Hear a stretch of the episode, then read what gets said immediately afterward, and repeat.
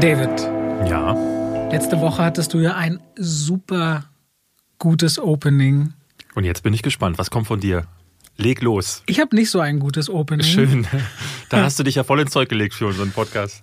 Ich habe eine Frage an dich. Welche Schauspielerin oder welcher Schauspieler generell mit einem einzigen Film, aber so wie der Vertrag eben geschrieben ist, mit Anteile, die man kriegt oder wenn man produziert hat an dem Film mit am meisten Geld verdient hat? Ich glaube Julia Roberts. Deine geliebte Julia Roberts? Ich glaube ja, Julia Roberts war das, glaube ich. Also wenn ich mich recht entsinne, war die eine relativ gute Geschäftsfrau und hat sich bei so Sachen wie Aaron Brockovich relativ gut mit reingehangen, war zum Teil noch Mitproduzentin, deswegen würde ich sagen, sie war es. Nein. Die Okay. kommt auch in keiner Top Ten vor. Ach echt? Okay, alles klar. Also in den Top Ten sind so, du, du hast da ein paar Mal Robert Downey Jr. drin, wegen seiner Anteile an den Marvel-Filmen. Mhm. Dann später, du hast Tom Cruise, der 100 Millionen mit Mission Impossible-Filmen teilweise macht. Ja. Auf Platz zwei ist Keanu Reeves, der immer so zwischen 150 und 190 Millionen. Diese Zahlen sind ja immer so ein bisschen vage, weil Matrix 2 und 3 da mal zusammen gedreht Mhm. wurde und auch Tom Hanks hat mit Forrest Gump, weil er reingebuttert hat, richtig viel verdient. Aber ganz weit vorne einer, über den, den hast du ganz kurz im Vorgespräch zu diesem Podcast erwähnt. Mel Gibson. Mel Gibson. Mel Gibson. Erinnerst du Aber dich? hast du nicht von einer Schauspielerin gesprochen? Nein, Schauspielerin oder Schauspieler? Das Ach, war meine. Ach so, ach, Schauspielerin und Schau Weil dann hätte ich äh, Jack Nicholson gesagt, denn Jack Nicholson war der, der diesen Trend begonnen hat, damals mit Batman 1. Der hat nur als Joker mitgewirkt, unter der Voraussetzung, dass er beteiligt wird. Und der ist stinkreich geworden mit Batman, weil das ja so ein Overnight-Erfolg geworden ist. Aber Mel Gibson, das wundert mich jetzt Kommst du dahinter? Kommst du, kommst du auf die Zusammenhänge? Ich, ich, Jetzt, ich erzähle also gerne. Das Einzige, was ich mir vorstellen könnte, weil seine größte und erfolgreichste Reihe ist ja eigentlich Lethal Weapon. Das Einzige, was ich mir vorstellen könnte, ist, dass er an Passion of the Christ beteiligt war, der ja ein Riesenerfolg war. Aber ansonsten, der dreht ja nur noch Filme. Der hat ja seit Jahren nicht mehr richtig geschauspielert. Also Passion Christi, Ja. schon mal der richtige Fährte, Aha. wollte damals kein Studio machen. Ja. Und er hat selber 30 Millionen reingebuttert, weil er den Film machen wollte, Mhm. musste nochmal 15 Millionen nachschießen. Und das Ding hat 600 noch was Millionen eingespielt. Naja, war der erfolgreichste R-Rated Dann hat er, hat er halt einen Kinoshare abgegeben, so Kinokasse, sagen wir mal 40, 50 Prozent musste er abgeben. Dann ist aber das Ding auch noch durch Merchandise-Artikel, so Kette mit Christi dran und Ernsthaft? so, Da an die, an, an, die, an die 100 Millionen damit verdient und Der Nagel mit dem Jesus Christus. Hauen Sie Ihren Kindern, wenn sie mal wieder unartig sind, einfach einen Nagel in und die Füße. 75 Millionen auf DVD. Mel Gibson, ich habe da mehrere Quellen, ich wusste das auch schon seit einer Weile, hat mit Passion Christi am Ende 400 bis 475 Millionen Dollar verdient. Boah, das ist ja krass. Das ist eine Okay, Benchmark, dann kann man auch mal ruhig ein Anti Antisemit sein in aller Nein, Ruhe. man kann niemals ruhig ein Antisemit sein. Das wollte ich nochmal gleich dahin stellen. Auf jeden Fall war wir, das kommen, wir kommen heute übrigens zu einem Thema, weil Und damit willkommen zu zwei wie Pech und Schwafel Ja, übrigens. Ja. Episode 3, David ist immer noch da. Ja. Hat geklappt bis jetzt. Es, bisher hat es geklappt. Ja, wir kommen heute tatsächlich zu so einem Thema, wo Mel Gibson auch nochmal Thema wird und wo auch dieses Antisemitismus be- beziehungsweise auch dieses Cancel-Thema, weil wir reden über Gina Carano, aber auch andere Fälle, die tatsächlich das mal ein bisschen ein anderer. Heute wird's mal düster bei zwei wie Pech und Schwafel, würde ich sagen. Dafür war aber letzte Woche, ich fand letzte Woche war die Themenmischung so richtig erquickend. Also ich habe mir den Podcast letzte Woche tatsächlich nochmal angehört. Worüber ich mich gewundert habe. Ja, ich mich auch, aber ich merkte selber, wie ich nach dem Einsprechen danach, als er kam, nochmal Bock hatte, ihn zu hören und das ging ganz vielen so. Es gab mehrere Leute, die uns da wieder ganz tolles Feedback gegeben haben. Ich will dazu nochmal sagen, ich werde mich jetzt hinsetzen und mal so einen Instagram-Account machen, weil wir versuchen jetzt mal zu schauen, wie wir euer ganzes Feedback umsetzen können und wie wir aber auch, äh, ne, viele hatten ja gefragt, wo könnt ihr Filme und so nochmal erwähnen. Das machen wir auf Instagram erstmal, weil es natürlich klar, dass ein soziales Netzwerk immer so eine schlechte Möglichkeit ist, bis wir irgendwie eine Lösung finden, wo wir das vielleicht sogar eher besser bündeln können. Und eine Sache wollte ich noch sagen, Robert und ich haben uns überlegt, weil viele haben uns geschrieben, hey, geiler Podcast, aber könnt ihr bitte mal über Film XY sprechen? Hand of Blood, also Max schrieb mir, geiler Podcast, verreist doch mal bitte Aragon. Da hat er damals geweint, als er aus dem Kinofilm gegangen ist, weil er sich so drauf gefreut hatte. Finde ich eine interessante Story, aber es ist halt so lange zurück, dass wir jetzt hier nicht einfach sagen können, hey, wir reden jetzt über Aragon. Deswegen haben wir uns überlegt, wir werden in gewissen Abständen immer mal so Folgen machen, wo wir dann euer ganzes Feedback, da reden wir einfach über all die Filme, die ihr genannt habt. Oder, Robert? Das ist zumindest Davids Wunsch und ich habe dem bis jetzt nicht widersprochen, sagen wir mal so. Ich finde doch die Idee nicht schlecht. Es, nee, es gab super viel Feedback, auch nicht wenige, die gesagt haben, ihnen hat Folge 2 besser gefallen. Ich glaube auch, dass ich mit dem Tempo mich erstmal ein bisschen besser eingrooven musste. Hm. Und es macht einfach Freude. Es ist gut. Wird toll. So wie heute. Wird klasse. Mal gucken. Ich habe hier was für dich mit. Wirklich? Hast du was mitgebracht? Ja, komm, Nein. Ich habe deine Joker Anthology Hast dabei. du sie auch gelesen einmal? Nee. Du hast sie wirklich ausgeliehen und dann nie drin gelesen? Genau. Willst du sie dann wieder mitnehmen? okay. ja, gut. Ich brauche sie ja nicht, du sollst sie ja lesen. Okay. Ja, hätten wir das Thema auch geklärt. Willst du noch was zum Feedback sagen? Nö, mag ist gut, macht Spaß. Ich fand auch unser neues Bild witzig. Wir haben sogar, wir haben, wir haben ein Shooting gemacht. Hat Gina, also deine Frau, die hat ja die Fotos gemacht, hat die noch was auf Lager? Ja. Ich weiß, wir haben noch Zähne geputzt, Doch, wir haben all wir haben in der Schrott Badewanne gemacht. gesessen. Ja. Wir haben aber, ich glaube, das Titanic-Motiv ist ganz cool. das haben wir auch noch. Ah, stimmt, ja. Wir, ich habe Robert von hinten genommen. Und das in meiner Galerie. Ja, das. Das Bild geben wir euch jetzt erstmal für den Rest des Podcasts mit, bevor wir aber zum nächsten Thema kommen, nämlich Robert, was hast du zuletzt gesehen? Ich habe vier Sachen gesehen zuletzt. Ja, das so funktioniert das, das doch, Segment nicht. Warum denn nicht? Man kann doch jede Woche mal. Aber die sind alle interessant. okay. Okay, pass auf, über zwei davon brauchen wir auch überhaupt nicht weiter reden. Ja. Okay. Ich habe gesehen äh, Tribes of Europa sagt mir gar nichts. Neue deutsche Sci-Fi-Netflix-Serie, die, glaube heute rauskommt oder morgen, wenn der Podcast rauskommt, auf Netflix. Ich habe bei Deutsch aufgehört zuzuhören. Aber das na, könnte ein Knaller werden. Gucken wir mal, wie die Leute reagieren. Mhm. Auf jeden Fall ist gerade noch, während wir drüber reden, Embargo. Das heißt, da können wir eh nicht drüber reden. Dann noch To All the Boys, Always and Forever, der dritte Teil der Reihe. Du guckst auch schon so wieder, wollen wir nicht weiter drüber reden. Bitte, Aber ja. eine schöne Reihe. Aber zwei Dinge, die wirklich interessant sind. The 800 habe ich gesehen. Mhm. Der erfolgreichste Film 2020 aus China kommt und auch der erste nicht englischsprachige und erste nicht Hollywood-Film, der der erfolgreichste Film eines Jahres war, sicherlich der Pandemie geschuldet. Optischer Knaller. Ist es dieser Samurai-Film, wo der gegen 800... Nee, der spielt 1937. Japanische Invasion in China ist schon seit einigen Jahren zugange. Die chinesische Armee hat muss eine Niederlage nach der anderen einstecken und Shanghai steht kurz vor dem Fall. Und der Kampf trägt sich an einem Fluss aus. Auf der einen Seite soll eine Lagerhalle noch verteidigt werden durch eine Truppe, die aus 800 Soldaten mal bestand. 452 existieren von denen noch, ausgerüstet mhm. mit deutschen Waffen und von Deutschen ausgebildet. Das ist so eine, ist nochmal so ein Unterthema, wenn man in Trivia, rein, Trivia reinschaut. Und auf der anderen Seite des Flusses ist eine britische Schutzzone, auch von Frankreich und USA unterstützt. Und auf der einen Seite des Wassers ist das schiere Leben mit Casinos, mit Bordellen, mit Cafés und Restaurants, alle Abendgarderobe. Und auf der anderen Seite des Ufers siehst du, wie die Leute mit Sprengstoffgürteln aus den Lagerhallen runterspringen und versuchen, unten Japaner mit in den Tod zu reißen, Flaggen, die gehisst werden auf dem Dach. Extrem politisches Thema. Es gab nur eine Verfilmung aus Taiwan 1938, weil es geht, so eine Flagge ist ein ganz wichtiges Symbol darin, aber das ist nicht mehr die offizielle chinesische Flagge. Auf jeden Fall The 800, optisch 1917 Dunkirk oder Soldat James Ryan Niveau, komplett mit IMAX-Kameras gedreht. Serie oder Film? Film. Mhm. Inhaltlich sehr sprunghaft. Keine typischen Heldenfiguren, sondern du wirst voll reingeworfen in so ambivalente Charaktere, dass du einfach drauf guckst und sagst, was, also einfach ein krasses Ding. The 800 ist auf jeden Fall, glaube ich, etwas, wo man Ich bin beim kann. chinesischen Bombastkino tatsächlich eher so ein bisschen, ne, es gibt ja alle möglichen Sachen, wie jetzt, äh, vor, ich glaube vor zwei Jahren kam auf Netflix dieses Wandering Earth, jetzt gerade gibt's dieses äh, Space Sweepers, falls du da den Trailer mal gesehen ist hast. koreanisch, dachte ich. Weiß ich ehrlich gesagt gar nicht. Tut mir leid, falls ich das in meinem Kopf vermische, aber es ist häufig so, du hast mir jetzt gestern irgendwie was geschickt. China... Äh, Detective Chinatown 3. Genau, Detective Chinatown 3 ist da drüben der erfolgreichste Film des Jahres. Der hat den Einspielrekord von Avengers. Am Startwochenende in einer einzelnen, in einem einzelnen Land eingeholt. Genau, was hat der Film? 397 Millionen Dollar hat Detective Chinatown 3 eingespielt, was einfach mal 40 Millionen sind als Endgame am Startwochenende Naja. in den USA geschafft Das sind ja immer so eine riesigen CGI-Dinger. Ne? Entweder fliegen dann die Soldaten durch die Gegend oder aber es ist auf jeden Fall irgendwas mit Weltraum oder mit riesigen Katastrophen. Also die zeigen halt gerne, dass sie eine richtig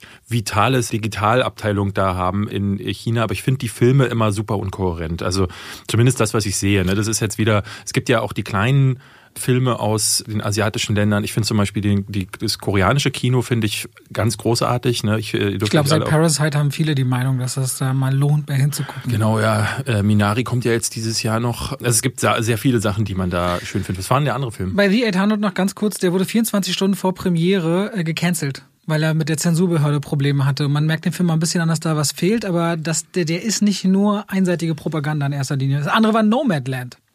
Den hast du geguckt, endlich? Ich habe Nomadland geguckt. Okay. Hast du ihn gesehen? Ich werde ihn mir diese Woche anschauen, deswegen lass uns doch nächste Woche drüber sprechen, oder? Oder willst du ganz kurz was dazu sagen? Nö, da können wir nächste Woche drüber reden, wenn ich dann Wonder Woman 1984 gesehen habe unter anderem. Ja, ich glaube, das kann Spaß werden nächste Woche. Nomadland und Wonder Woman zusammen, das lassen wir uns Bei nicht Wonder Woman habe ich schon gesehen und dann lass doch nächste Woche die beiden Filme Gut. bei, äh, besprechen. Gut. Was hast du denn gesehen? Okay, danke. Und weiter machen wir mit Nee, sag mal. Ich würde gerne euch was empfehlen, denn ich habe am Wochenende eine Doku geguckt, äh, von der BBC äh, in Auftrag gegeben und es sind drei Folgen A 50 Minuten zu Rupert Murdoch. Wahnsinnig spannend, könnt ihr euch alle auf YouTube angucken, also auf dem arte.de Kanal. Äh, gibt's alle drei Teile und die sind der absolute Hammer, weil ich, ne, Rupert Murdoch, du wirst ihn auch kennen, der Besitzer, der Medi riesiger Medienmogul, ja. besitzt in Australien quasi jede Zeitung, in England besitzt er The Sun, hat vorher News of the World gemacht Beide gelten als die mächtigsten Medienapparate in Großbritannien. Auch die und, ganze Fox-Geschichte und Fox, USA. Ihm gehört Fox, Fox News, News 20th Century Fox gehörte ihm. Und das Ding ist, diese Doku ist nicht so, wie man es glauben würde, dass sie erklärt, wie ist der große Medienmogul zum Medienmogul geworden, sondern sie setzt schon da ein, wo er bereits Medienmogul ist und äh, geht die, mal ein anderes Thema an, nämlich wie groß der Einfluss von ihm auf die Politik ist. Und es ist wahnsinnig spannend zuzuschauen, wie er quasi jeden britischen Premierminister der letzten 20 Jahre mitbestimmt hat. Durch seine, also die Sun alleine, aber auch die News of the World hat sich darauf konzentriert, politische Gegner auszuschalten, mit Schmutzkampagnen zu überziehen. Es kommen Journalisten zu Wort aus der Sun, die gesagt haben, ey, die haben die Leute mit Telefon abgehört, die haben irgendwelche Hooker beauftragt, um dann mit denen zu schlafen, um dann Fotos zu machen. Also es ist ganz, ganz widerlich, was da zum Teil vorgefallen ist. Und es zeichnet ein sehr interessantes Bild, wie groß der Einfluss von Medien auf die Politik, aber auch auf die Weltgeschichte ist. Rupert Murdoch gilt ja ich hatte neulich einen Artikel im Spiegel gelesen, der hieß, der Rupert Murdoch sei der gefährlichste Mann der Welt, weil alle seine großen Magazine Robert Murdoch ist großer Klimawandelgegner. Also er sagt, das gibt es nicht. Und das hat er als Maßgabe weitergegeben an quasi alle seine Hefte. Und in Australien muss man mal sagen, in Australien besitzt er 130 Magazine. Ja, also wenn du in Australien in einen Zeitungsladen gehst, ist es, glaube ich, zu 70 Prozent die Wahrscheinlichkeit, dass wenn du eine Zeitung greifst, hast du eine von Robert Murdoch in der Hand. Und in diesen Zeitungen wird der Klimawandel zum Beispiel nicht nur wegignoriert, er wird regelrecht negiert. So. Und das ist so, dieser Mann hat einen unglaublichen Einfluss auf unsere Welt und das kriegt man gar nicht mit. Deswegen kann ich euch nur empfehlen, gibt's kostenlos, ist auf Arte wieder, wie, wie gesagt, auf dem YouTube-Kanal zu finden. Schaut euch das an. Fand ich erschreckend, fand ich faszinierend, ist aber auch wirklich gut gemacht. Deswegen. Wie heißt die Dokumentation? Ich kann es dir gar nicht sagen, weil das Ding ist, im Video heißt es nochmal anders. Dann auf dem Thumbnail steht nochmal ein anderer Name. Ich glaube, der Rupert Murdoch. Äh, aber dreiteilig, daran kann man sich ja orientieren. Es ist, vor, ist letzte Woche erschienen. Also es gibt nur eine auf dem Arte-Kanal, eine ähm, Rupert Murdoch-Doku und sie ist, äh, da ist dann auf einem Thumbnail ist Trump drauf, denn da geht es natürlich auch darum, wie Fox News quasi Trump verholfen hat auf einer gewissen Art und Weise. Da kommen dann auch äh, neu Leute wie Steve Bannon oder Nigel Farage kommen zu Wort. Also auch die Leute hinter dem Brexit. Auch der Brexit ist von Rupert Murdoch mitbestimmt worden, weil der hat gesagt, so in der EU werden seine Interessen nicht vertreten raus aus der EU in Großbritannien. Das ist Wahnsinn. Also es ist Quatsch zu sagen, dass er allein dafür verantwortlich ist, aber mhm. er ist ein großer Anteilshabner. Das wollte ich euch gerne empfehlen, aber wenn Robert zwei Sachen vorschlägt, möchte ich auch noch gerne eine Sache ansprechen, denn ich habe gestern Nacht den neuen Trailer zu Justice League gesehen, dem Snyder Cut. Und ich wollte da mal drüber besprechen mit dir, weil ich das wahnsinnig interessant finde, wie dieses Jahr kam ja schon, oder letztes Jahr war es, glaube ich, die Coda-Variante von der Pate 3. Und so kennt man das auch üblicherweise, dass irgendein Regisseur, der dem mal früher die Feder aus der Hand genommen wurde beim Dreh, Jahre später sagt so, okay, ich mache jetzt hier nochmal einen Director's Cut. Und dieser Director's Cut besteht dann manchmal so aus Archivmaterial oder jetzt im Fall von dem Pate 3, der wurde halt einfach nur umgeschnitten. Das heißt, ein bisschen was aus der Mitte kommt jetzt am Anfang. Aber äh, Zack Snyder hat ja 60 Millionen US-Dollar nochmal bekommen, um mal nochmal neue Sachen nachzudrehen. Hast du den Trailer gesehen?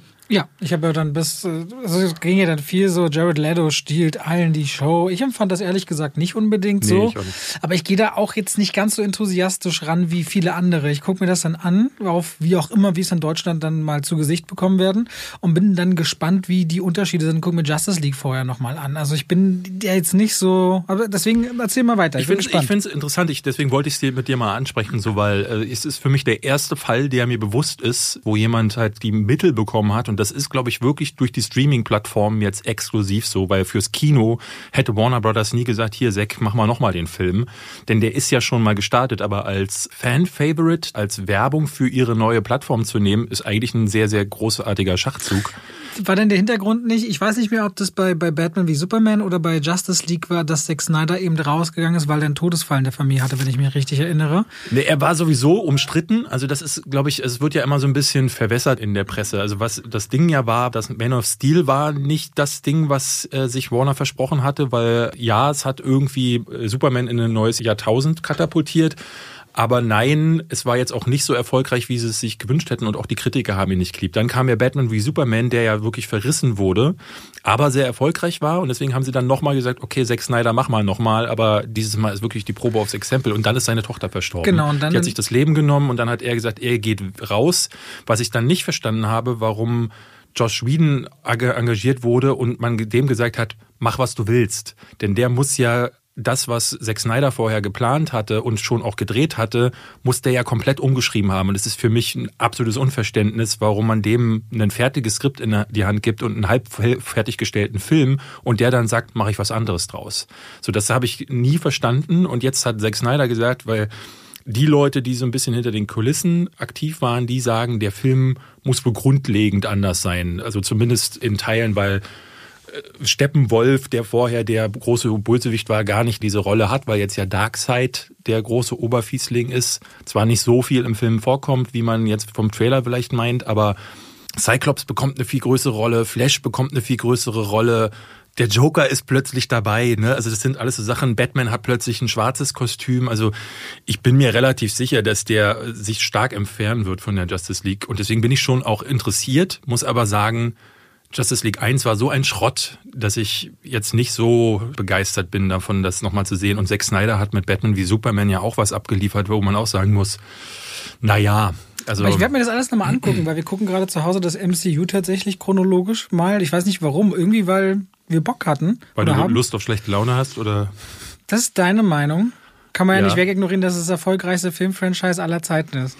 gut, ja, Gut, aber kann man nicht wegignorieren, David. Kannst du versuchen. McDonald's war auch mal eine Zeit lang richtig, richtig erfolgreich. Hast du den Film damals gesehen mit Michael Keaton über McDonalds?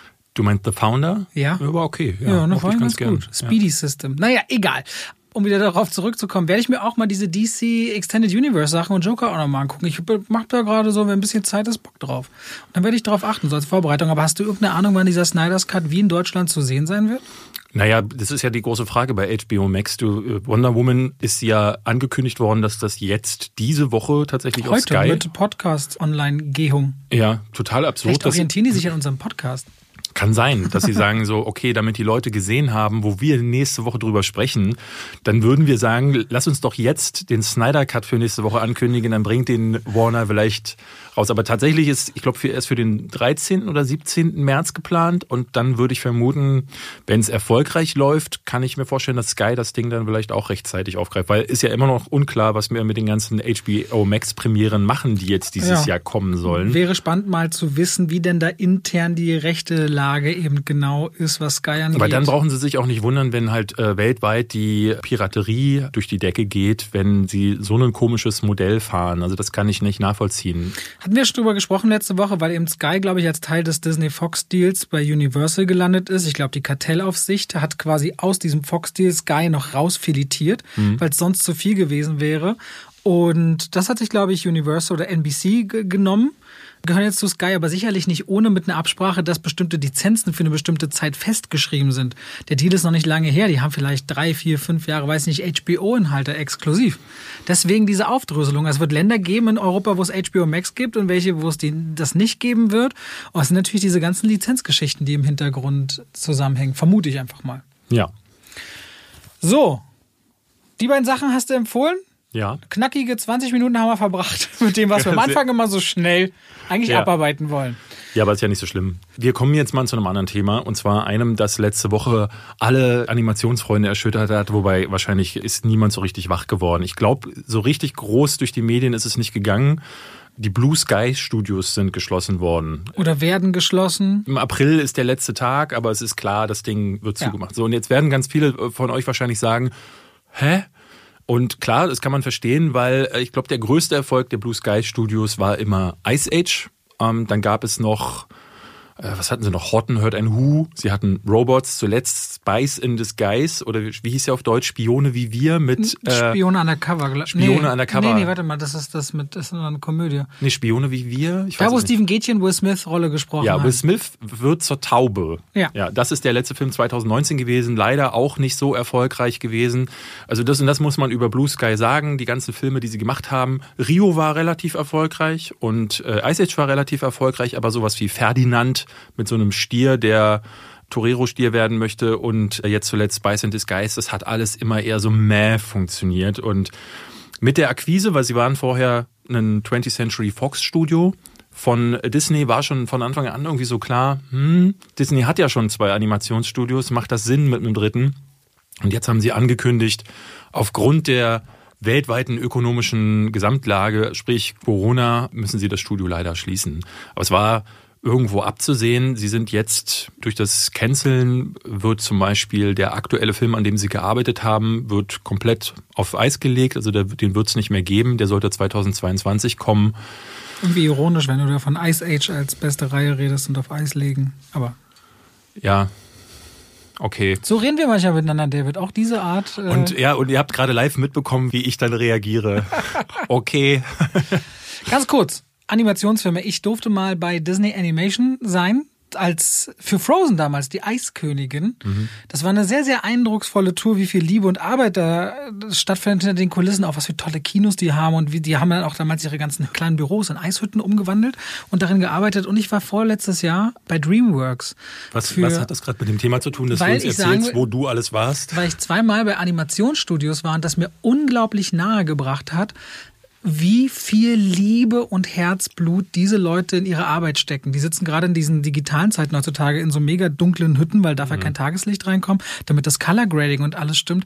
Aber die haben da teilweise richtig tolle Arbeitsplätze und Campusse und Kampen. ich, das ist das Einzige, weil ich bin so selten an Filmsets gewesen oder früher als Schauspieler, vielleicht als, als deutscher Schauspieler, aber da war man mal richtig am Herz von dem, wo, wo alles entsteht, wo so ein Animationsfilm mit Kameramännern und eingefangen und gemacht wird. Ich wollte damit sagen, ich fand das eine ganz, ganz tolle Reise, eine ganz eigene Traumwelt von Arbeitsplatz.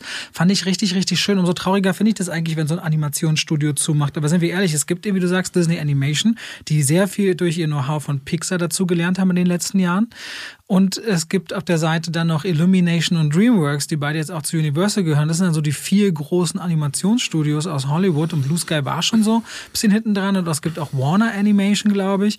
Aber diese vier liefern einfach eine unglaubliche Qualität an. Illumination ein bisschen mehr auf unterhaltsam und lustig und die anderen drei aber immer auch so tiefergehende Geschichten. Und da hast du schon recht. Jetzt hast du einen Haufen fähige neue Leute von Blue Sky, die Arbeitsplätze suchen und sicherlich Leute äh, oder Firmen, die wiederum froh sind, dass sie eben neue Talente sich holen können. Aber traurig ist es irgendwie, auch wenn im Zuge dessen, weil das sind ja auch über 30.000 Arbeitsplätze cancelt. Es ist halt leider so, dass Corona mehr und mehr Arbeitsplätze auf dem Gewissen hat. Und es ist jetzt Quatsch zu sagen, dass Corona alleine daran schuld ist, denn, ne, das muss man sagen, die Analysten haben vorher schon bei der Akquise von 20th Century Fox gesagt, so, hm, das war immer so, das war the writing on the wall, dass Blue Sky könnte es schwer haben, war, weil A, die Franchises, die sie an der Leine hatten, sind nicht so zugkräftig gewesen. Auch Ice Age, muss man sagen, ist jetzt kein Mega-Hit mehr gewesen. Das ist irgendwie immer besteht. Ich weiß, kann dir nicht mal sagen, wie viele Teile es mittlerweile gibt, weil ich die letzten alle zum Beispiel auch nicht selber mehr geguckt Das war habe. auch mehr in Europa erfolgreicher als in den USA. Hm, Disney hat tatsächlich vor einer Weile angekündigt, dass sie für Disney Plus eine Ice Age-Serie planen, was ich eigentlich umso fataler finde, weil warum das Studio schließen, das diese Serie produzieren kann? Wahrscheinlich wird es dann eher so laufen, dass sie als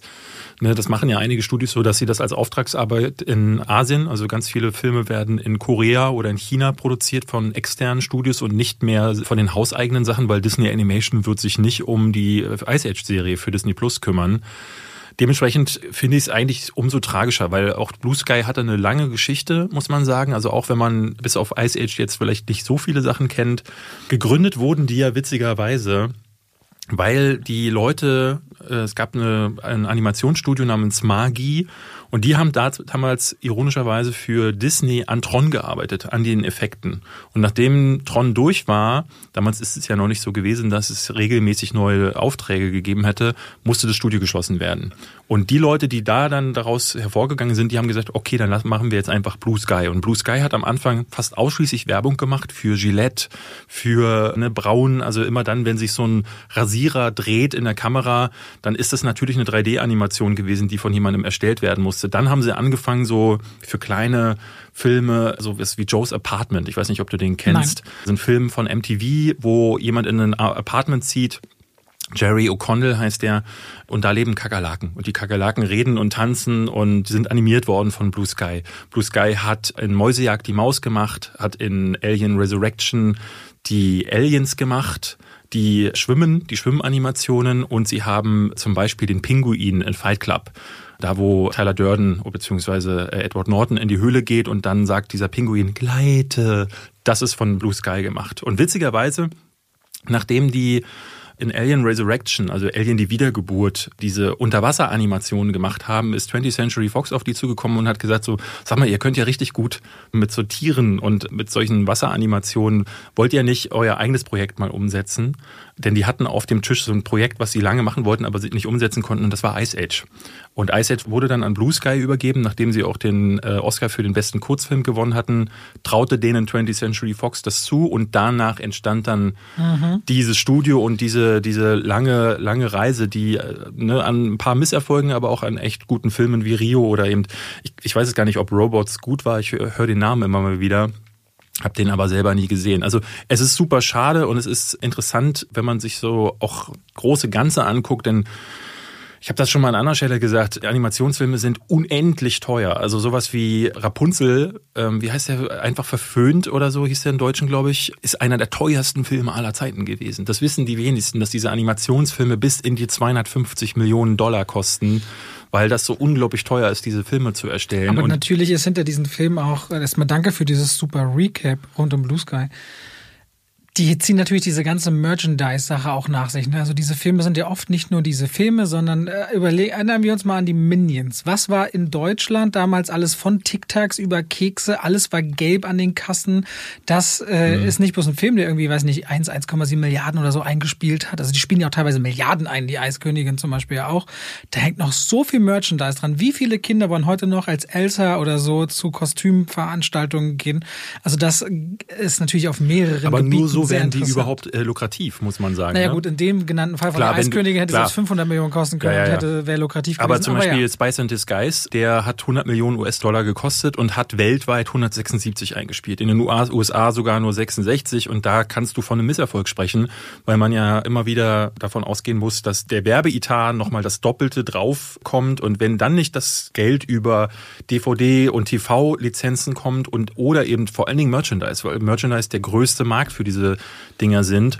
Die haben halt gedacht, dass sie so ein Tauben-Franchise mit Will Smith daraus machen können hatte Blue Sky bzw. Äh, Disney damals tatsächlich sogar äh, wortwörtlich gesagt, dass sie hofften, Tom Holland spielte ja, glaube ich, einen der Charaktere in Spice and Disguise und Will Smith. Total geile Kombination und dann wird das ein Franchise und dann will jemand, jeder, jedes Kind sich eine Taube mit Will Smith Gesicht zu Hause hinstellen. War dann aber nicht so und ja, dann ist dann irgendwann der Exitus. Das ist unser Nachgesang für die Blue Sky Studios. Schade drum. Aber dafür kriegen wir ja dann den eine Millionsten Frozen dann in den nächsten Jahren. Wobei Disney Animation wirklich gute Filme macht. Also ich muss. Äh, Frozen fand ich schrecklich. Aber dafür fand ich ganz großartig, na mit den Tieren Sumania. Sumania ist der von Disney gewesen? Disney Animation ja? ist Sumania. Ah, okay. Der war wirklich gut. Und dann gibt es mal noch einen Animationsfilm, den David nicht mag und ich liebe, Coco. Den fand ich schrecklich. Coco ist großartig. Da werden wir auch nie einer Meinung sein, weil da hast du einfach die falsche Meinung. Es war witzig, ich hatte auf Letterbox eine Kritik zu Soul gemacht und da ja. hatten ganz viele gesagt, äh, der Film ist gar nicht so gut und viel, äh, Coco war viel besser und es ist so witzig, dass viele der Leute, die mir dann auch gefolgt sind und so, so ganz in die ganz andere Richtung gegangen, weil Soul fand ich fantastisch, so gut sogar, dass ich das Gefühl hatte, dass das der beste Film seit Wally -E oder so für mich war. Ähm, und dann sagten, nee, an Coco kommt er nicht ran. Also da scheiden sich skurrilerweise ja. die Geister bei Soul wobei, und Coco. Wo, wo ich bei Soul so spannend fand, dass der eine ganz, der, macht ja außerhalb dieser wirklich perfekten Animation, mhm. wagen die sich was ganz Mutiges. Ja. Sie reduzieren sich wieder auf 2D und brechen dann diese Welten auf und wie stellt man sich jenseits und diesseits und so weiter vor. Aber diese 2D, sehr artifizielle Art zusammenzubringen mit dieser Seelenwelt, also ganz klasse Film, den wir, glaube ich, beide sehr gerne auf einer Kinoleinwand gesehen hätten. Sehr gerne, ja. Apropos Kinoleinwand. Weißt du, was ich mir super gerne auf der Kinoleinwand angucken würde? Was denn?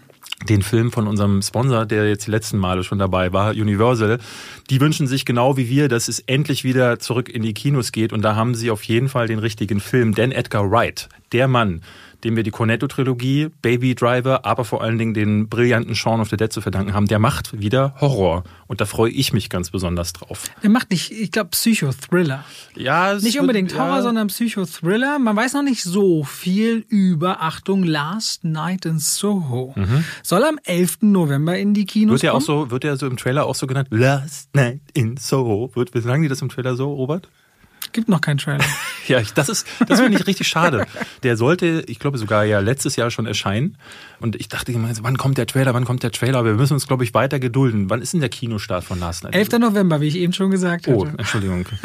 Mit Thomasin McKinsey kennen einige aus Jojo Rabbit, dann Anya Taylor-Joy, zuletzt im Kino gewesen als, nee, nee, Heimkinopremiere in Emma, aber natürlich in das New Damen... waren sie noch. Das Damen-Gambit, ja. eine großartige Leistung. Und es ist die Geschichte einer jungen Frau, die von der Kleinstadt nach London zieht und dort Mode studiert und sich so eine ganz eigene Welt in ihrer Umgebung erdenkt, und zwar in das Soho in London der 60er Jahre mhm. hinein. Und dort trifft sie auf Sandy, auch eine junge Frau, mit der sie sich anfreundet, beziehungsweise das Gefühl hat, das, was sie sich da erträumt, dass diese Frau existiert oder die sie kennenlernt, auch in der Realität existiert. Irgendetwas Moment, scheint sich also, da aus. Also sie glaubt, dass diese Frau nicht wahr, nicht echt ist. Sie stellt fest, dass das, was sie sich da erträumt, so, so gedanklich, wenn man sich so wahrscheinlich also so Tagträume, Tagträume so, sich mhm. verliert, Soho, 60er Jahre, man trifft auf jemanden, ja. sowas wie eine imaginäre Freundin, muss sie aber feststellen, das sind anscheinend nicht nur Träume, die sie hat. Aha. Dieser Mensch hat existiert, beziehungsweise hat dieser Mensch auch ein schlimmes Schicksal gehabt. Gibt es vielleicht eine Verbindung? Und ich nehme mal, da setzt der Psychothriller-Gedanke an.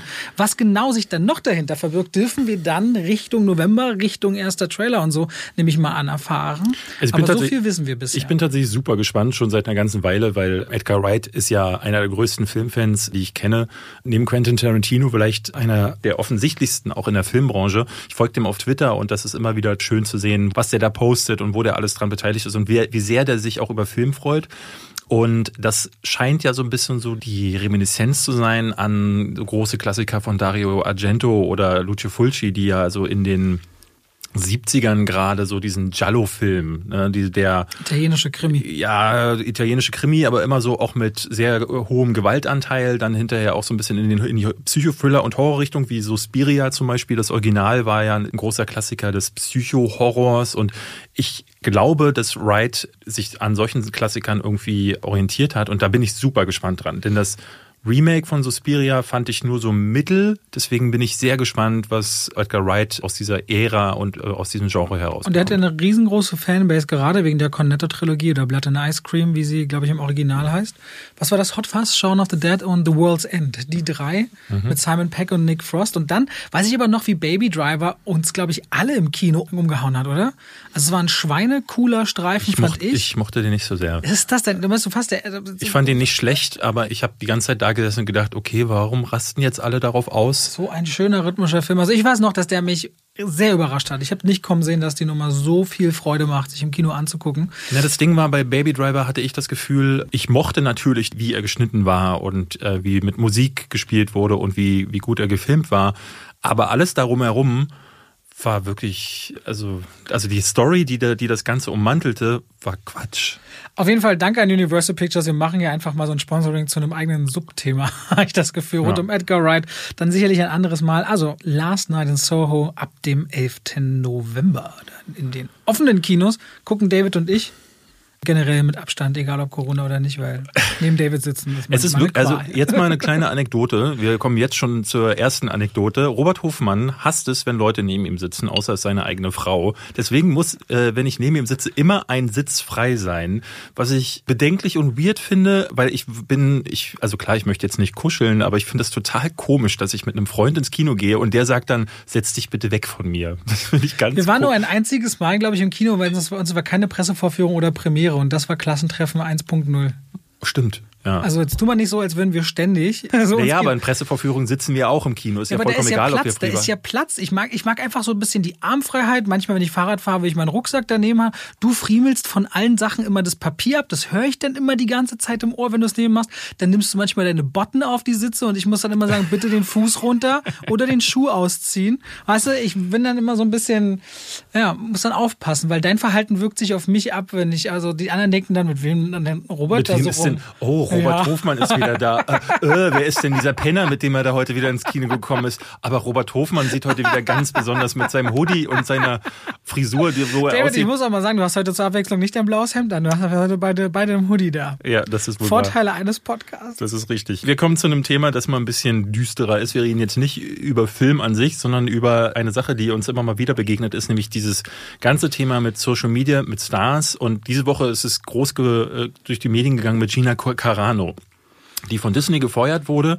Ich die dachte, Cara Dune in der Mandalorian-Serie spielt? Exakt, genau. Vorher war sie in Haywire von Steven Soderbergh, hatte sie eine Rolle. Ansonsten ist sie bekannt als UFC-Kämpferin, ehemalige, ähm, und ist jetzt neuerdings auch... War das äh, nicht Wrestling oder war das UFC? Ich sie war UFC-Fighterin. Okay, es kann sein, dass sie mal kurz äh, irgendwie bei WrestleMania, ne, wie es ja bei einigen war, wie bei Mickey Rogue, der auch bei, mal bei WrestleMania jemanden geboxt hat. Ja, Mixed Martial Arts Kämpferin, du hast recht. Ja, und wir dachten, wir nehmen das mal zum Anlass, weil es ja so ein paar Sachen in der Vergangenheit gab. Auch jetzt gerade aktuell ist das Thema, ich weiß nicht, ob ihr das mitbekommen habt, Josh Whedon tatsächlich, über den wir vorhin gesprochen haben, aber auch Ray Fisher, der Typ, der den Cyborg spielt in Justice League, hat sich öffentlich beschwert, dass Josh Whedon ein hochgradig aggressives Verhalten am Set an den Tag gelegt hätte. Dazu hatten sich jetzt ein paar Leute, zum Beispiel die alten Buffy-Darsteller, noch geäußert. Army Hammer ist gerade ganz groß in den Medien, weil er angeblich, und das finde ich das Weirdeste, ein Kannibal Kannibale sei. Und wir haben ja vorhin schon Mel Gibson angesprochen, deswegen haben wir gedacht, wir sprechen einfach mal über das ganze Thema Stars. Kann man Stars von ihren Rollen trennen? toxische Social Media, Cancel Kultur, wobei das sollte man nicht durcheinander bringen, Cancel Culture, aber auch so toxisches Social Media Verhalten und so solche Sachen, darüber sprechen wir jetzt. Mhm. Vielleicht willst du den Fall Gina Carano mal, äh, du sitzt ja näher dran, weil du jetzt auch die Filmnews gemacht hast, vielleicht willst du den ganz kurz nochmal aufrollen. Ich bin ja nicht so sehr in der Star Wars Welt drin. Deswegen bin ich auch, aber das Problem mit Star Wars, was ich immer merke als jemand, der nicht ganz drin ist, ist ja manchmal auch so diese Community ringsherum. Es gibt immer sehr schnell Meinungen und sehr mhm. schnell auch ist diese Community manchmal mit Vorsicht zu genießen. Aber im Fall von Gina Carano gab es halt mehrere Vorfälle in der Vergangenheit, dass sie sich sowohl transphob geäußert hat, dass es auch immer Richtung pro Donald Trump ging, republikanisch zu sein, ist jetzt erstmal ja nicht weiter, also du kannst ja bestimmte Meinungen und Werte vertreten, aber dass man sich dann über Corona anscheinend oder das Tragen von Masken lustig gemacht hat, hat und dass Corona so nicht existieren würde, verharmlost hat. Aber das, worum es jetzt eigentlich geht, weil dazu kann man vielleicht noch diskutieren und Meinungen haben, ist, dass sie das Leben als konservativ-republikanische Schauspielerin gleichgesetzt hat oder haben soll mit dem Leben von Jüdinnen und Juden in Nazi-Deutschland. Na, hat sie. Also nicht haben soll, sondern hat sie. Also sie hat sich. Äh, sie es gab wohl erst über via, via TikTok einen Post, der ist wohl relativ schnell offline genommen worden. Dann wurde der viel in alle Richtungen gedreht, die, die, die Grundquelle zu finden. Also ich mache es mal in den, setze es mal jetzt in den Konjunktiv, weil ich ja wiedergebe, was da passiert ist. Ich saß nicht daneben. Ich habe es auch nicht sofort gesehen, als es veröffentlicht wurde ich versuchte ja nur wiederzugeben, was ja. die Ausgangssituation ist. Daraufhin hat dann klargemacht Lucasfilm, sie wird nicht mehr für uns arbeiten, sie wird nicht in Mandalorian Staffel 3 sein, es sollte eine eigene Spin-off-Serie um ihre Figur geben. Nein, es wird auch nicht passieren. Ihre eigene Schauspielagentur hat sich von ihr getrennt und distanziert und sie macht jetzt wohl auch einen Film für eine konservativ-rechte Website, wo sie selbst produziert und selbst auch Breitbart die Hauptdarstellerin sein wird. Nee, und zwar für eine Website namens, das kann ich dir gleich mal raus raussuchen. Ich, wenn du es wissen willst. Ja, such mal bitte, während ich was dazu sage. Ja, die Dame ist ja in letzter Zeit immer wieder aufgefallen. Es ist ganz interessant, weil du in den letzten zwei Wochen haben sich, glaube ich, drei Agenturen von ihren Schauspielern getrennt. Das eine war Shia LaBeouf. Shia LaBeouf ist ja schon seit Ewigkeiten auch in den Medien immer mal wieder drin. Jetzt leider, weil ihm von seiner Ex-Freundin oh Gott, wie hieß sie nochmal? Tweety? Irgendwas mit T. Twisty? Wie hieß denn die Dame? Ich weiß es nicht. Weiß Auf jeden nicht. Fall, sie hat neben Ganz kurz, das fällt mir witzigerweise ein, was, es passt doch gerade nicht zum Thema, weil das so ein komischer Name war. Gina und ich haben uns direkt nach der letzten Podcast-Folge die Musik von Lil Yachty angehört. Ja. Der Mann mit dem Uno-Film. Sein, sein Nummer 1 Und? Track klingt so nach Autotune und 140 Millionen Klicks. Der zweite klingt dann besser. Aber da haben wir es nicht geschafft. Aber wir haben uns mal Lil Yachty angehört. Oh, dann müssen wir nächstes Jahr, ich glaube, das Intro nächste Folge muss von Lil Yachty kommen. So zurück zu Tweety oder Ich weiß nicht mehr, wie sie hieß. Es tut mir jetzt leid, mit Namen habe ich es leider nicht so. Auf jeden Fall hat sie neben ihm in Honeyboy mitgespielt. Das war ja der Film, den er quasi über sich gedreht hat, wo er seinen eigenen Vater spielt, also sehr weird zum Teil. Und hatte das ja auch so ein bisschen als Eigentherapie irgendwie verkauft, aber offenbar hat es ihm nicht geholfen, weil die, er hat dann eine Affäre mit der jungen Dame gehabt oder sogar eine Beziehung und war darin wohl hochgradig abusive. Also sie redet davon, dass er sie emotional missbraucht hat, aber auch handgreiflich geworden sein soll und immer wieder auch gedroht haben soll, sich äh, oder ihr auch was anzutun und hat das jetzt öffentlich gemacht. Und dadurch wurde Shia LeBeouf jetzt mal wieder dazu genötigt, sich zu entschuldigen, hat das auch getan, wie er das immer macht, nämlich so, ich weiß nicht, wie ich mich entschuldigen soll, ich bin krank und hat sich dann zurückgezogen und seine Agentur hat ihn gedroppt. Ebenfalls gedroppt wurde Army Hammer, der gerade auf Social Media auseinandergenommen wird, weil Frauen, jede Menge Frauen sogar aus allen Richtungen kommen und ihm vorwerfen, er wäre nicht nur jemand, der seine eigene Ehefrau über Jahre mit ihnen betrogen hätte und immer wieder auch Frauen in Affären hineingelockt hat und dann sehr weirde Züge an den Tag gelegt hat, sondern soll sogar kannibalische Züge haben. Also er soll wohl immer wieder davon gesprochen haben, er würde gerne Person XY essen, ihr Blut trinken und es gibt halt Nachrichtenverläufe, die da gepostet werden. Und es ist ganz, ganz extrem, was da gerade los ist, weil ich das Gefühl habe, dass seit MeToo, also seit Kevin Spacey, hat das nochmal richtig Fahrtwind angenommen, weil man gemerkt hat, dass auf Social Media es äh, ein total adäquates Mittel ist, Leute komplett zu canceln. Und ich, ich stehe dieser ganzen Sache sehr kritisch gegenüber, weil ne, wir hatten vorher auch darüber gesprochen, weil es darum ging, wir beide, wollen wir das ansprechen und wie ist das eigentlich mit Künstler und seiner Kunst? Und für mich war immer ganz klar, es gab immer so ganz klar Figuren, wie zum Beispiel Tom Cruise mit seinem Scientology, Ja. der ja, wenn man ehrlich ist, ne, nur eine sehr weirden Organisation folgt, aber du hattest halt auch Sachen wie Mel Gibson oder Michael Jackson zum Beispiel. Michael Jackson, einer der größten Musiker aller Zeiten, dem man vorwirft, Kinder missbraucht zu haben. Da ist es halt immer nur ein Vorwurf gewesen. Bei Mel Gibson konnte man sogar beweisen, dass er halt ein Antisemit ist und so. Und das ist da, muss man sagen, wie geht man mit solchen Figuren um? Ich finde, das ist halt immer das Problem mit diesem, wenn du nicht weißt, was ist die Wahrheit. Ich muss kurz das mit Tom Cruise einordnen. Scientology ist eine Organisation, da gibt es hundert oder tausende Familien, die zerrissen werden durch diese Organisation und was das für psychische Schäden mit sich bringt.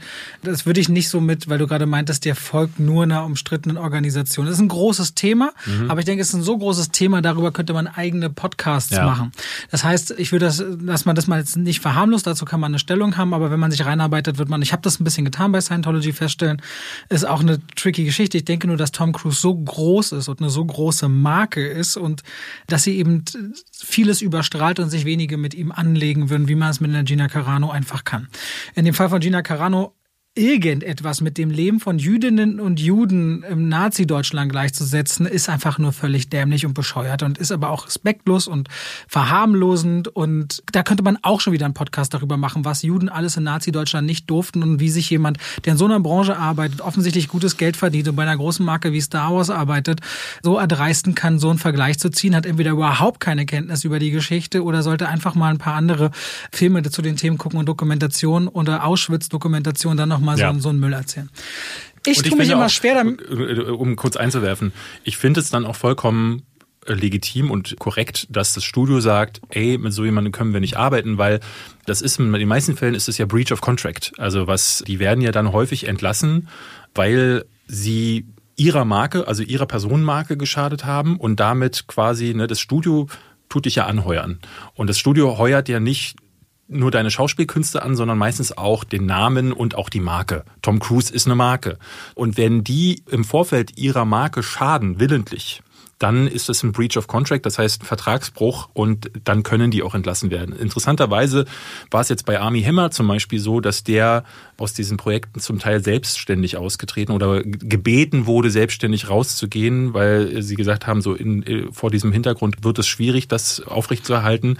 Aber er hat keinen Vertragsbruch betrieben, weil das Warum kann ich gar nicht genau sagen. Dafür wurde noch nicht genug aufgerollt und er äußert sich ja nicht. Aber in dem Fall von Gina Carano kann man sagen, Disney sagt natürlich, ey, mit so jemandem können wir Lucas nicht arbeiten. Film, aber damit auch Disney. Ja. Damit wird ja im Endeffekt der dritten Staffel von, das hast du ja gesehen bei Fantastic Beasts und Johnny Depp. Genau, Johnny Depp wollte sagt, ich nämlich gerade noch reinbringen als Thema, ja. aber wollte ich natürlich ausreden lassen. Genau, Johnny Depp muss man halt auch sagen. Und da finde ich es wiederum sehr viel schwieriger, was passiert ist. Nämlich, dass Leute dann sagen, auf Social Media, die, und das finde ich das größere Problem, dass Social Media genutzt wird als Waffe.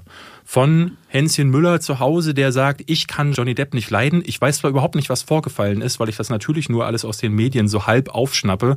Aber ich möchte jetzt einfach mal, dass Johnny Depp entlassen wird und schreibt das auf Twitter allen Beteiligten. Und dann fühlt sich irgend so ein großes Unternehmen dazu genötigt und sagt dann irgendwann, okay, wir geben dem Druck bei und entfernen Johnny Depp aus der Nummer. Und das finde ich ganz, ganz schwierig. Da schließt sich so ein bisschen der Kreis zu der Rupert Murdoch-Geschichte. Die Variante für den kleinen Mann ist dann, oder die kleine Frau ist dann Social Media. Ne? Etwas als Waffe zu benutzen. Ganz kurz, Johnny Depp ist rausgegangen aus dem Franchise bei voller Bezahlung. Das will ich auch noch mal kurz am Rande erwähnen. Also der kriegt seine volle Gage und Mats Mikkelsen übernimmt die Rolle von Johnny Depp. Ja, als, ist natürlich als, als trotzdem.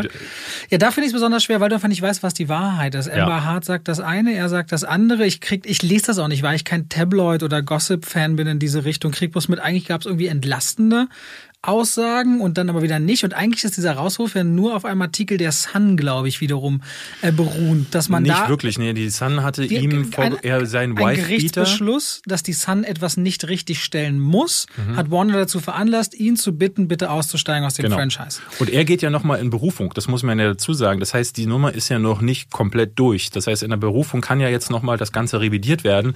Stellt ihn Warner dann wieder ein oder was? Also das, ich fand das ganz, ganz fatal. Ich glaube, Warner hat das natürlich auch getan, weil vorher ganz viele Stimmen wach wurden, die sagten, nein, das geht nicht. Aber ehrlich gesagt, wenn man so auf Political Correctness sich festsetzen möchte, warum macht man dann überhaupt was, was auf Joanne K. Rowlings Sachen basiert? Denn da hat das nämlich dann plötzlich ein ganz anderes, kriegt es einen ganz anderen Geschmack. Denn die bringt mit ihren Stories so viel Geld rein, dass man ignoriert, dass die Dame komplett transphob ist. Also die nimmt quasi ne, jeder, der schwul oder lesbisch ist, wobei das, glaube ich, äh, geht noch, aber wenn, wenn du äh, irgendwie ein anderes Geschlecht sein möchtest, dann findet das Joanne K. Rowling ganz, ganz furchtbar ja, voll. und schießt auf Twitter da seit Jahren quasi auch dagegen. Und da ist es dann kein Problem. Also das ist so, das ist also so eine schlimme Doppelmoral, die da äh, passiert. Und dann ist es natürlich umso krasser, dass solche Leute gecancelt werden. Du hast bei Mel Gibson zum Beispiel ja gesehen, der hat ja über Jahre nicht mehr Fuß fassen können, hat dann mit Hextor Rich ein bisschen zurückgefunden durch seine Regiearbeit. Aber auch alles, was danach jetzt kam und kommen sollte, sind eher so kleine Rollen. Jetzt Fat Man war der letzte Film, in dem er gespielt hat, den ich tatsächlich, da ist seine Schauspielleistung immer, er ist immer noch ein richtig guter Schauspieler. Ja, das ist so schade, das dass dieser Mann nicht mehr stattfindet in Hollywood, weil da dann eben auch nicht getrennt werden kann. Und ich finde, es ist ein schwieriges Thema, weil bei Gina Corano sage ich so, ja klar, das ist ein klares Schädigen der Marke. Bei anderen Sachen, finde ich, könnte man noch mal genauer hingucken. Aber ich finde es so schade, dass seit Social Media als Waffe da ist, die Medien als Waffe irgendwie fungieren. Gerade die Sun, über die wir ja gesprochen hatten, von Rupert Murdoch, wo man mitbekommt, so, die machen halt, was ihre eigene Agenda ist, wird dann von ihnen irgendwie verfolgt. Und es ist ganz spannend zu gucken, gerade wie das ist, als gerade die social, sozialen Medien zu beobachten, was das auch für ein Gefälle dann sein kann. Jemand ist in dem einen Moment der absolute Hype und im nächsten Moment Kevin ja. Spacey wird mittlerweile, habe ich mehrfach gesehen in, in Videos auch über, über ihn, da wird der Name nicht mal mehr genannt. Kevin Spacey ist nur noch die Person, über die wir nicht reden wollen. Und dann denke ich so, ey, das, also, ne, klar, was der gemacht hat, ist hochgradig verurteilenswert, aber Kevin Spacey ist nicht nur jemand, der halt solche Sachen gemacht hat, sondern er ist auch mehr. Also wir Menschen sind nicht nur unsere eine Tat, sondern wir können mehr sein und wir können auch besser werden. Und ich finde es ganz fatal, wenn man, wenn man einen auf ein Event im Leben irgendwie. Naja, gerade bei Kevin Spacey ist es ehrlich gesagt so, ich habe den bis dahin halt geliebt als Schauspieler, ne? Also so Sachen wie American Beauty oder die Und jetzt nicht mehr? Die, das ist genau der Kampf, den ich so seitdem, weil wir auch gerade wieder über Baby Driver ja geredet haben, ne? Kevin Spacey spielt ja da den Gangster-Anführer. House of Cards, ja, für mich ist das so, der hat eben auch als Entschuldigung für Übergriffe ein Coming-out gleich noch reingeschoben. Also der hat das ja ganz verquer ich weiß noch, an dem Tag war ich in Nürnberg. Wir hatten das Social Movie Night. Am nächsten Tag saßen wir zusammen und auch eine, und ich hatte das gar nicht mitgekriegt, eine Person, ein Freund, äh, der auch homosexuell ist, erzählte mir erst diese Kevin Spacey-Geschichte und ich vergesse nie den Blick in seinen Augen, als er meinte, das war das erste Mal für sein Gefühl, dass es, dass jemand so ein, ein Coming-out missbraucht hat. Mhm. Und da in dem Moment hat es mich so eiskalt getroffen und ich habe halt genau noch einen, ich habe nicht nur mich gesehen, sondern Menschen, denen das wahrscheinlich noch mal mehr trifft als mich. Ja, ja. Und in dem Moment ist diese Figur für mich so gekippt, dass mich das so wahnsinnig traurig gemacht hat. Und von ihm hat man ja auch nie wieder was gesehen. Ich weiß gar nicht, was er macht jetzt eigentlich. Er hat, glaube ich, gesagt, er würde in Therapie gehen und so eine Sache nie wieder was gehört. Und deswegen gibt es für mich so ein bisschen tatsächlich diese zwei Kevin Spaceys und ich habe diesen ständigen Struggle, was soll ich davon halten? Also menschlich nein, aber kann ich das Künstlerische dann wirklich immer trennen? Wie hören sich bestimmte Sachen an mit dem Wissen von Figuren, wie sie sonst drauf sind, sich ans Herz verhalten? Ich habe darauf keine Antwort. Hätten wir darauf eine Antwort, dann dann dann. Ähm, ja, du musst ja keine allgemeingültige Antwort finden. Ja, aber du hast ja gerade gefragt und jetzt nicht mehr und ich sage, ich weiß es wirklich Ach so, nicht. Weil bei mir ist es tatsächlich so, ich kann mir American Beauty angucken und sitze nicht da und mache immer die verschließe die Augen immer dann, wenn Kevin Spacey im Bild ist, weil dann wird es ein langweiliger Dieser Sam Mendes Film ist ja auch so viel mehr. Der ist ja auch so viel mehr aber trotzdem zu großem Teil durch diese Leistung eben getragen. Also die, einige der ikonischsten Momente in American Beauty sind halt von Kevin Spacey mitgetragen. Das wäre schon absurd. Das ist so wie, du guckst dir ein Bild an. Ja, du gehst in eine Galerie und sagst so, oh, das ist ein wunderschönes Bild. Das löst in mir was aus, wenn ich das angucke. Und dann erfährst du, der Maler war, was weiß ich, ne, Disney zum Beispiel. Walt Disney soll ein schlimmer Rassist gewesen sein. Wurde. Mhm. Es gibt ja. ganz viele, die, über die man so etwas gesagt hat. So. Und gehst du deswegen nicht mehr ins Kino und guckst Disney-Filme? Ich glaube, es ist nochmal ein anderer Unterschied, ob du Walt Disney dann siehst auf einer Leinwand oder ob dieser Film durch diese Person zustande gekommen ist das ist nochmal was, glaube ich, was mit den Menschen macht das nochmal was anderes. Zu wissen, irgendwo in den Credits, da steht so ein Name drin oder sie mhm. sehen die Menschen. Wie vergleiche ich das? Andersrum. Ich bin in Berlin-Friedrichshain aufgewachsen und groß geworden. 33 Jahre lang oder 32 und dann ein bisschen an den Stadtrand gezogen. Ich habe diesen Bezirk als Kind, als Vierjähriger jede Ecke erklommen, total die ganze Sanierung miterlebt. Meine ganze Kindheit von diesem sehr linken Bezirk, wo Leute ihre Couchen rausgestellt haben, Sommer auf der Straße sich gegrüßt haben. Richtig schöner Bezirk. Inzwischen wurde das über die Jahrzehnte ein gentrifizierter, überbezahlter, sehr, sehr äh, nach oben gewollter Bezirk, der sich ganz anders anfühlt. Bin da weggezogen mit dem Gedanken, das war mal mein Zuhause, aber das ist jetzt nicht mehr mein Zuhause.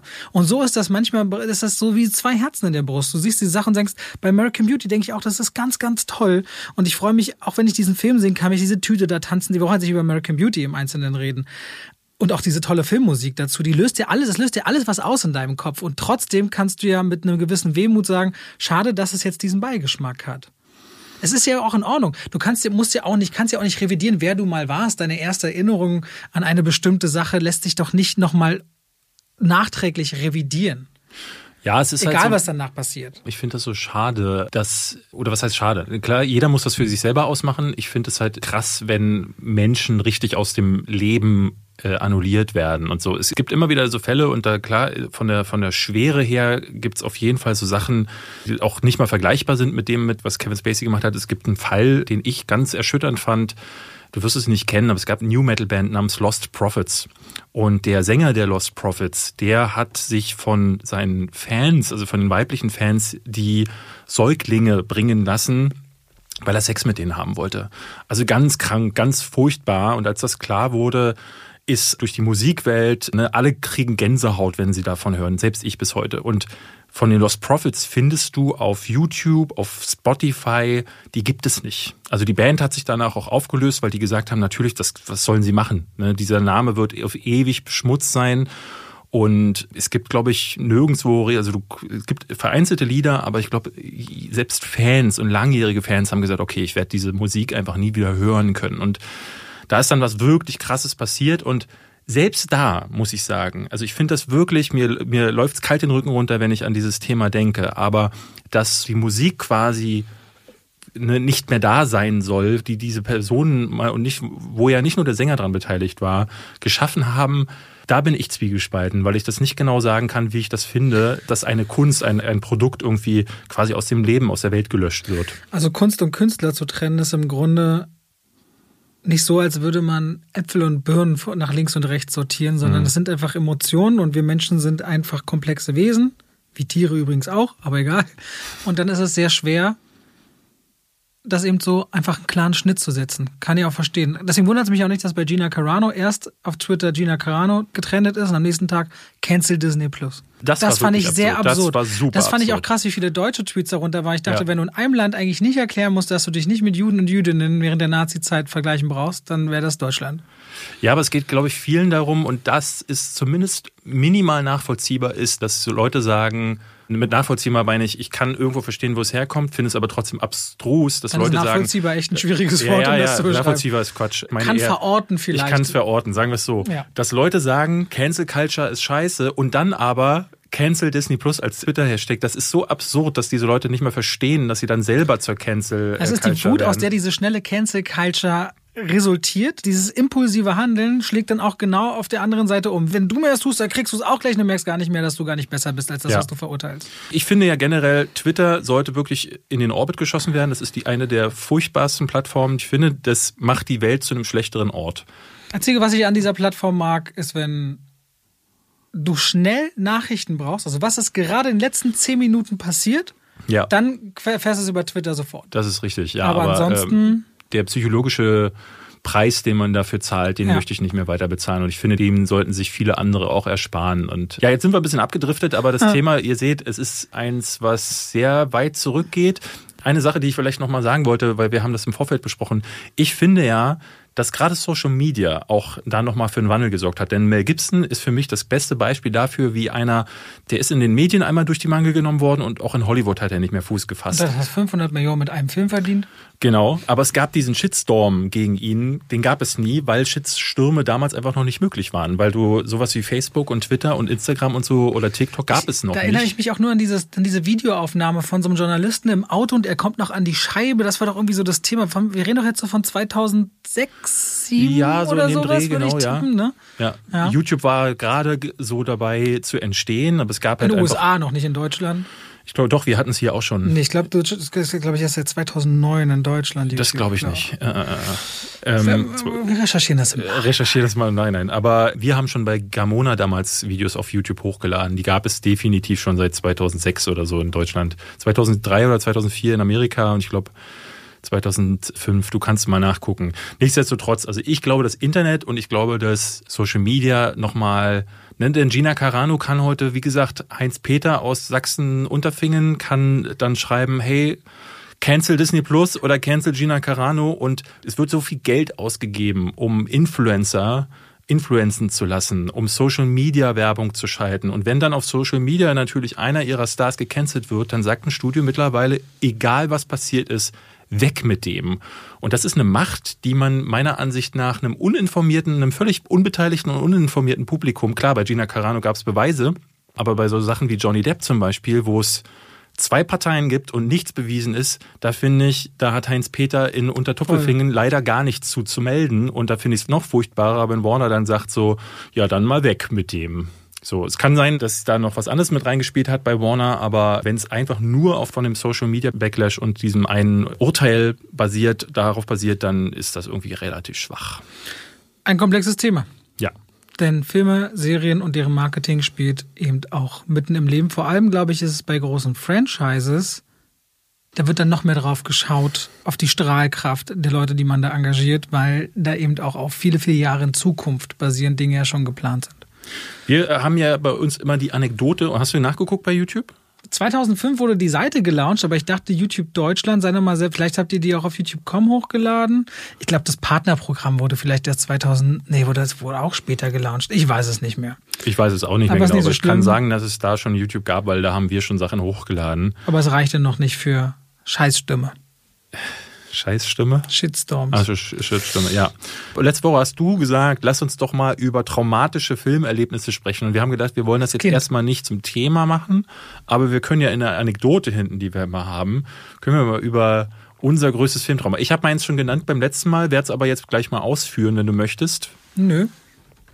Okay, dann sag, dann rede wie immer du, Robert. Ich will mich mal orientieren Ja. an dir. Erzähl mal. Ich hatte ja letztes Mal schon einen Film genannt. Für mich war damals, als ich Robocop gesehen habe, in, in einem Alter, in dem ich den definitiv nicht hätte sehen sollen. Ich glaube, ich war zehn. Mit zehn Jahren saß ich bei dem Nachbarsjungen und der Vater hat gesagt, hey, lass mal Robocop gucken. Und ich fand das ganz furchtbar, denn Robocop ist heute einer meiner absoluten Lieblingsfilme, aber er ist ja bekannt dafür, für, wie gewalttätig er ist. Sehr, sehr gewalttätig. Und es gibt ja gleich am Anfang mehrere Szenen, wo Murphy, die Hauptfigur, nicht nur erschossen wird, sondern beim Erschießen regelrecht verstümmelt. Das ist ja von Paul Verhoeven eines seiner großen Merkmale gewesen. Gewalt ist nicht einfach nur Gewalt, sondern wenn jemand mit dem Schwert nur gekratzt wird, explodiert die Hauptschlagader. Ja, du hast es in Total Recall gehabt, du hast es vor allen Dingen in Starship Troopers auch gehabt und in Robocop gibt's mehrere Szenen. Ich glaube, wo ich Monate, wenn nicht Jahre mit zu kämpfen hatte, war die Operationsszene. Denn er wird ja dann er wird erschossen und dann wird er so reingebracht in das Krankenhaus und dann sieht man alles nur noch aus der Ego-Perspektive. Also Verhoeven hat sich clevererweise dafür entschieden, dass man diese ganze, diesen Schaffungsprozess zu Robocop nicht von außen sieht, wie man es in anderen Filmen häufig sehen würde, sondern man sieht immer aus der Perspektive von Murphys Augen, wie sie mit dem Schraubenschlüssel an seinem Gesicht ansetzen und wie das Blut so an dem Gesicht vorbeispritzt. Und das hat mich als Kind in so eine Perspektive versetzt, wo ich quasi zum ersten Mal, wo ich persönlich quasi auf dem Operationstisch lag. Und ich dachte so, ich kann nicht mehr. Also ich habe mir die Augen vors Gesicht gemacht, aber die Geräusche zu hören, das alleine hat mich schon wirklich so erschreckt. Ich habe mir jahrelang Robocop nicht mehr angucken können und war dann hinterher jetzt heute muss ich sagen so ich verstehe warum ich das damals so gesehen habe weil der ist ja heute noch super gewalttätig ne es gibt so Szenen wie diese die Säuresequenz wo ich denke so was geht mit Paul Verhoeven eigentlich was ist mit dem so für den ist es so ein comichafte das, das hat ja was von Satire auch für ihn gehabt Ja.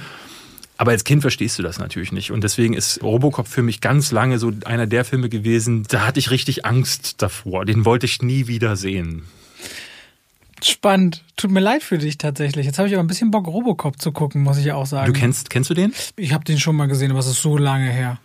Also werde ich auf jeden Fall gucken. Ich erinnere mich, glaube ich, mehr an diese neue fatale Version, die 160 Millionen gekostet hat. Die mit Michael Keaton und Ja. äh, Joel Kinnaman. Das war, glaube ich, Schrecklich. Äh, mir fallen echt mehrere Sachen ein. Und ich will jetzt eigentlich nicht diese weiße Hai-Geschichte erzählen, die ich in meinem Video, was habe ich auf YouTube darüber geredet. Mir fällt aber gerade spontan eine andere Sache ein. Ich glaube, das können wir einfach mal öfter machen als Anekdote, weil ich das eigentlich interessant finde. Und zwar war ich schon zwölf, glaube ich, oder 13.